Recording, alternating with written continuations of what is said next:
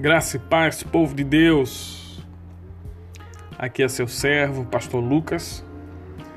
E na meditação diária, eu quero deixar para você essa palavra que se encontra no livro de Romanos, capítulo 8, versículo 1. Portanto, agora já não há condenação para os que estão em Cristo Jesus. Queridos, de maneira muito objetiva e prática, nós aprendemos duas lições. Em primeiro lugar,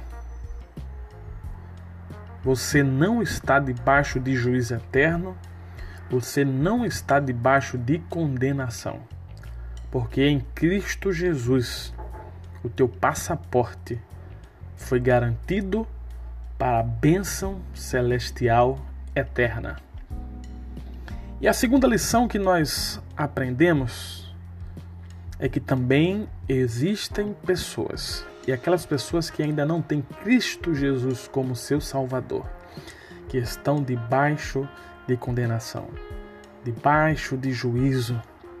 E nós precisamos, amados, nos levantar como voz profética, como a voz do Senhor Jesus, para chamar esses ao arrependimento não nos cansemos de fazer o bem.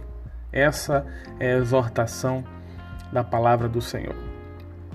Que Deus te abençoe, que Deus possa te dar essa iluminação necessária diária para que você possa entender a bênção que está sobre a sua vida, mas também compreender a responsabilidade de estar em Cristo Jesus.